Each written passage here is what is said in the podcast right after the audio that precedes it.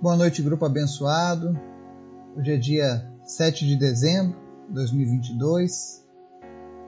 A gente está aqui juntos mais uma vez para a gente fazer o nosso estudo, a nossa reflexão através da palavra de Deus, para a gente orar, interceder uns pelos outros. graças a Deus, o Senhor ele tem ouvido as nossas orações, ele tem inclinado os ouvidos dele ao nosso clamor. Nós temos visto muitos milagres acontecendo. E hoje não será diferente. Eu quero pedir desde já as orações de vocês. É, nesse fim de semana eu vou ter que ir para Brasília com a minha esposa, né? Ela tem a pós-graduação dela, eu vou revisar o carro que a gente trocou, né? Então, pedir a Deus que esteja nos guardando na estrada e que a gente possa ser útil para Ele lá naquele lugar. Que a gente possa ser de fato uma bênção onde quer que nós estejamos. Eu entendo que o cristão, aonde ele estiver, ele é luz. Não importa o que ele esteja fazendo, ele sempre será luz. É isso que a palavra nos ensina e é isso, é isso que a gente tenta cumprir com as nossas vidas. Eu hoje fiquei muito feliz porque eu encontrei um amigo que faziam 20 anos que nós não nos falávamos, né? E foi muito bom poder conversar com ele, poder falar do amor de Jesus para ele. E vou estar em oração. Eu lembro que há mais ou menos uns 20 cinco anos atrás. Uma vez ele estava num momento de desespero e ele veio pedir ajuda para mim, para ele ir para a igreja, porque ele precisava mudar de vida. E naquela época nem ele nem eu conhecíamos a Jesus. E eu fiquei devendo essa para ele. Eu sempre apresento os meus amigos de outrora. E Deus tem colocado essas pessoas novamente no meu caminho. E eu creio que há um propósito em tudo isso, que é o de alcançar essas pessoas. Então, graças a Deus, eu tive essa oportunidade de refazer essa aliança, essa, esse laço de amizade. E com isso pretendo levar Jesus até Ele. Afinal, esse é o nosso nossa grande missão. Antes da gente começar o estudo de hoje, e hoje nós vamos falar sobre um tema bem interessante Talvez você às vezes se pergunte, né? Por que, que Jesus tem que ser adorado? Por que, que se fala tanto de Jesus na Bíblia? Afinal, existem outros deuses, existem outros seres, existem outros líderes de religiões. Mas por que Jesus? Qual é a diferença de Jesus? Nós vamos ver hoje o que a Escritura Sagrada fala acerca de Jesus e te garante que vai ser um fundamento sólido para você carregar para o resto da sua vida.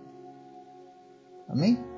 Mas antes da gente começar o estudo de hoje, quero convidar você para a gente estar orando, intercedendo pelos pedidos lá do nosso grupo, das nossas listas de orações, pela nossa nação, pelo estado de Santa Catarina que está sendo assolado pelas chuvas. Amém? Vamos orar? Obrigado, Jesus, por tudo que o Senhor tem feito por tudo aquilo que tu és. Obrigado pela tua misericórdia, pelo teu amor. Nós nos rendemos a ti, Senhor, nesse momento. Nós te pedimos, perdoa-nos, Pai, pelas nossas falhas, por aquilo que nós fizemos que não te agradou durante o nosso dia. Mas conserva o nosso coração sempre teu. Nós precisamos de ti. Nós necessitamos de ti, do teu amor e da tua misericórdia. Quero te pedir nessa hora, Pai, que no nome de Jesus, Teu Espírito Santo visite cada pessoa que está nos ouvindo nesse momento, trazendo cura, libertação e salvação para essas pessoas. Em nome de Jesus, Deus, traz resposta para cada uma dessas orações e se revela, meu Deus, a cada dia no coração dessa pessoa. Fortalece, Deus, o teu povo. Edifica, Deus, a fé que nós temos em Ti a cada dia. Nós queremos viver o Teu sobrenatural. Nós queremos viver os Teus milagres, mas nós queremos principalmente a Tua salvação. Visita, meu Deus, todos os enfermos nesse momento e traz cura para cada um deles, em nome de Jesus. Doenças que, segundo a medicina, são incuráveis.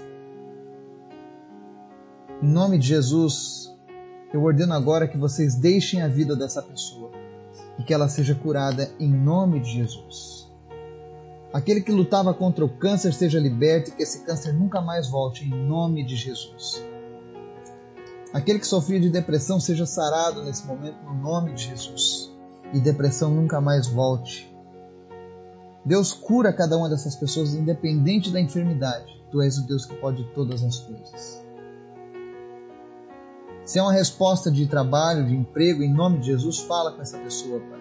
Abre portas, Cria oportunidades em nome de Jesus. Nós não somos pautados pela economia, ou pelo governo, ou pelos homens, mas pela tua vontade nas nossas vidas, Pai. E agindo o Senhor, quem impedirá? É o que diz a tua palavra. Então vem agir nas nossas vidas, em nome de Jesus. E fala conosco, Senhor, através da tua palavra. Nos ensina, Deus, em nome de Jesus. Amém.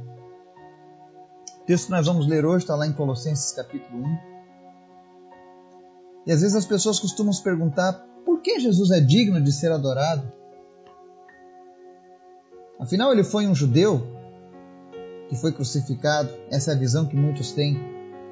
Porque Jesus é um personagem inegável na história. Ninguém pode negar a existência de Jesus, que um dia ele pisou nessa terra.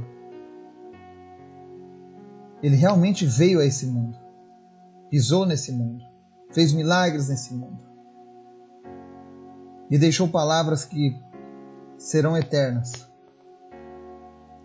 Mas o texto que nós vamos ler hoje mostra que Jesus não é apenas aquele homem que pisou aqui nessa terra e transformou a visão que o mundo tinha acerca do céu, da eternidade, da salvação. Nós vamos ver que Jesus é muito maior do que todas essas coisas. O texto está lá em Colossenses 1, versos 15 a 17, diz assim: Ele é a imagem do Deus invisível, o primogênito sobre toda a criação. Pois nele foram criadas todas as coisas nos céus e na terra, as visíveis e as invisíveis, sejam tronos, sejam soberanias, poderes ou autoridades. Todas as coisas foram criadas por ele e para ele ele é antes de todas as coisas e nele tudo subsiste. Amém? Às vezes as pessoas perguntam, né?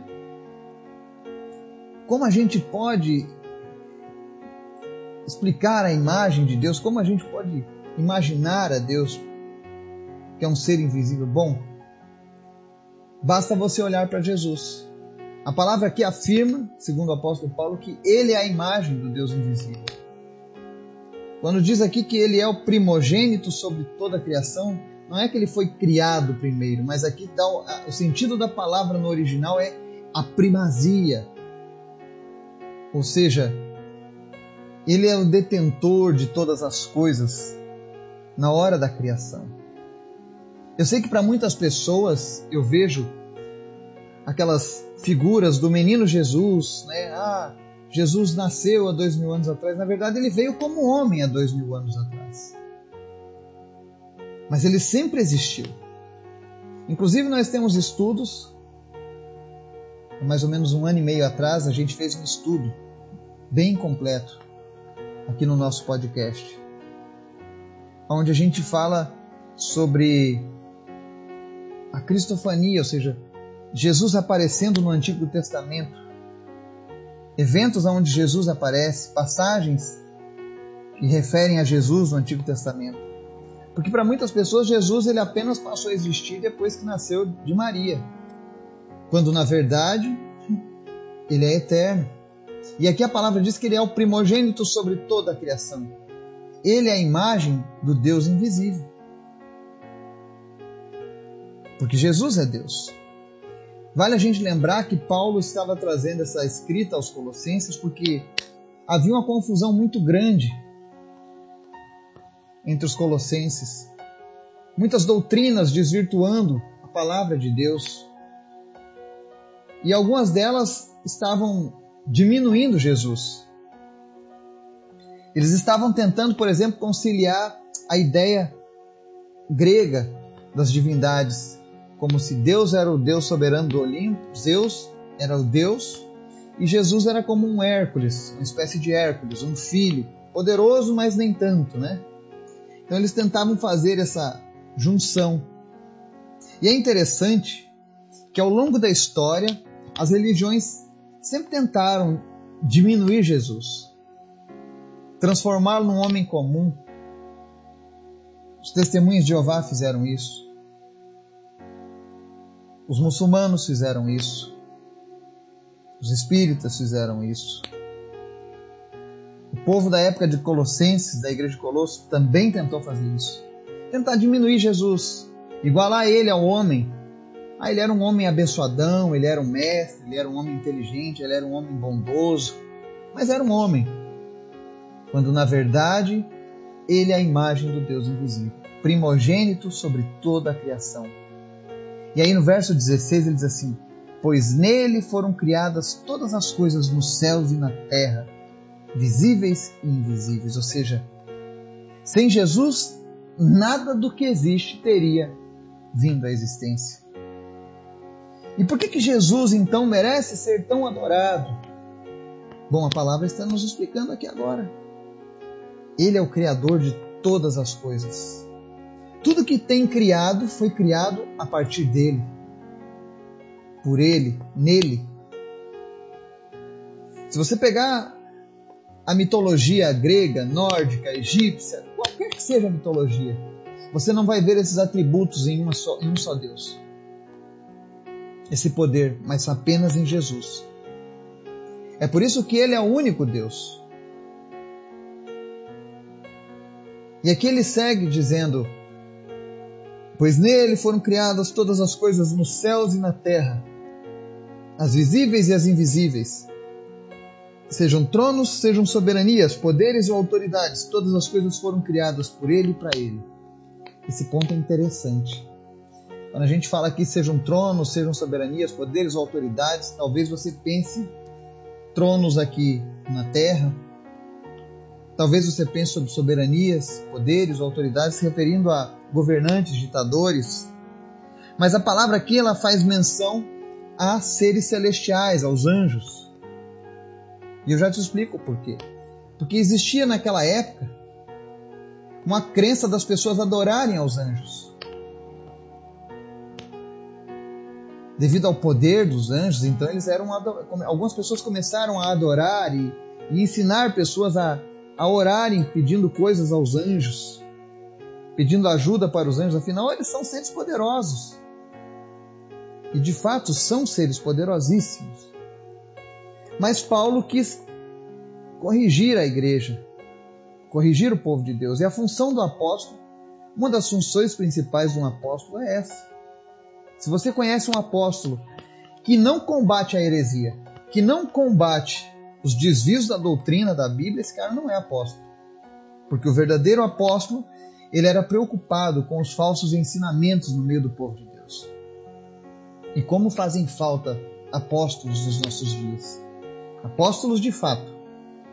Homens que lutam para que a verdade continue sendo ensinada e que as mentiras sejam retiradas do meio do povo de Deus. E eu não estou falando de outras religiões, não. estou falando das religiões cristãs, com tantos absurdos que algumas ensinam hoje. Então nós precisamos dos verdadeiros apóstolos. Pessoas como Paulo, Pedro, Tiago, Judas, que faziam isso.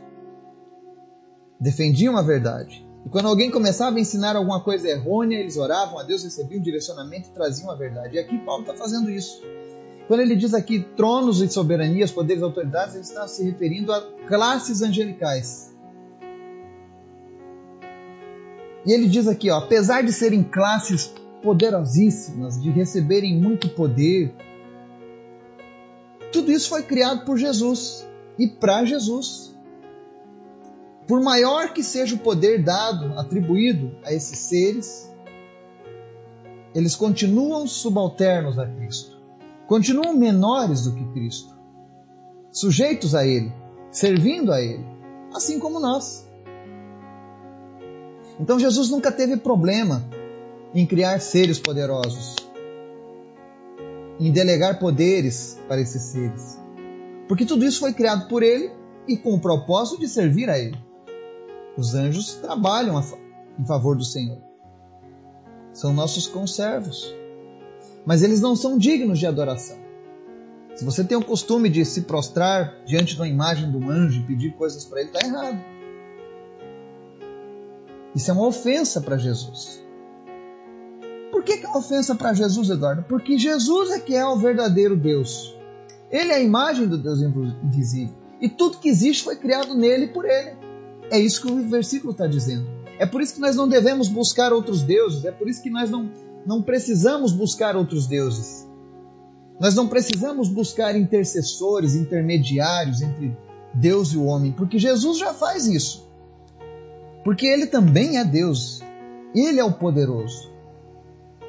E qualquer que seja o ser, ou criatura, ou pessoa que andou nessa terra, que fez coisas maravilhosas, só fez isso porque Jesus permitiu e conferiu poder a essa pessoa. Eu participo de muitas cruzadas evangelísticas no norte e nordeste aqui do Brasil. E é interessante que todas as vezes que nós fazemos as nossas campanhas, muitas pessoas são curadas das mais diversas enfermidades, outros são libertos, muitas são salvas. E a gente sempre deixa bem claro uma coisa: essa obra é de Jesus. Quem está fazendo tudo isso é Ele. A gente apenas está se colocando à disposição dele para que ele possa nos usar. Mas tudo isso é Jesus. Todas essas coisas são de Jesus e para Jesus. E a palavra diz no verso 17: Ele é antes de todas as coisas e nele tudo subsiste. Jesus existe antes da criação do mundo. Antes de qualquer coisa ser criada, lá estava ele, porque ele é Deus. E é por isso que quando eu e você nos entregamos a Cristo e passamos a ter uma vida com Jesus, todas as coisas que foram criadas por Ele, para Ele, passam a coabitar conosco. Porque nós passamos agora a ter a mesma autoridade sobre as coisas que Jesus domina. E isso é muito importante, de ser conhecido. Porque muitas vezes a gente não dá valor à nossa vida cristã. Às vezes as pessoas tratam a vida cristã como uma coisa mesquinha, quando na verdade é algo grandioso, é um presente grandioso recebido do próprio Deus. Então nós precisamos estar focados em quem é Jesus. Por que, que ele é digno de ser adorado? Por que, que ele é digno de receber toda a honra, toda a glória? Porque ele é Deus, ele é o Todo-Poderoso, não existe outro depois dele. Não existe outro antes dele, só existe ele. Então, se você tem Jesus, você tem tudo. Se você está do lado de Jesus, com toda certeza, você está com todas as coisas se sujeitando a Jesus. E é por isso que nós temos que, a cada dia, buscar esse Jesus amar esse Jesus, reconhecer quem é esse Jesus nas nossas vidas. Quando os problemas vierem, quando você for tomado por uma tristeza profunda ou por decepções, que a vida traz esse tipo de coisa na nossa caminhada. Lembre-se quem é Jesus e fale para si mesmo: Eu sirvo ao primogênito de toda a criação. Eu sirvo a um, a um Deus que criou todas as coisas e que todas as coisas se sujeitam a Ele. Então esse meu problema também se sujeitará a Ele. Esse levante que vem contra a minha vida não é maior do que o Deus que eu sirvo. Isso é um fato. E nós precisamos confiar nessa palavra, porque Ele não mente. Ele é fiel. Que o Espírito Santo de Deus possa te guardar e te proteger E que essa verdade seja uma máxima na tua vida. Em nome de Jesus. Amém.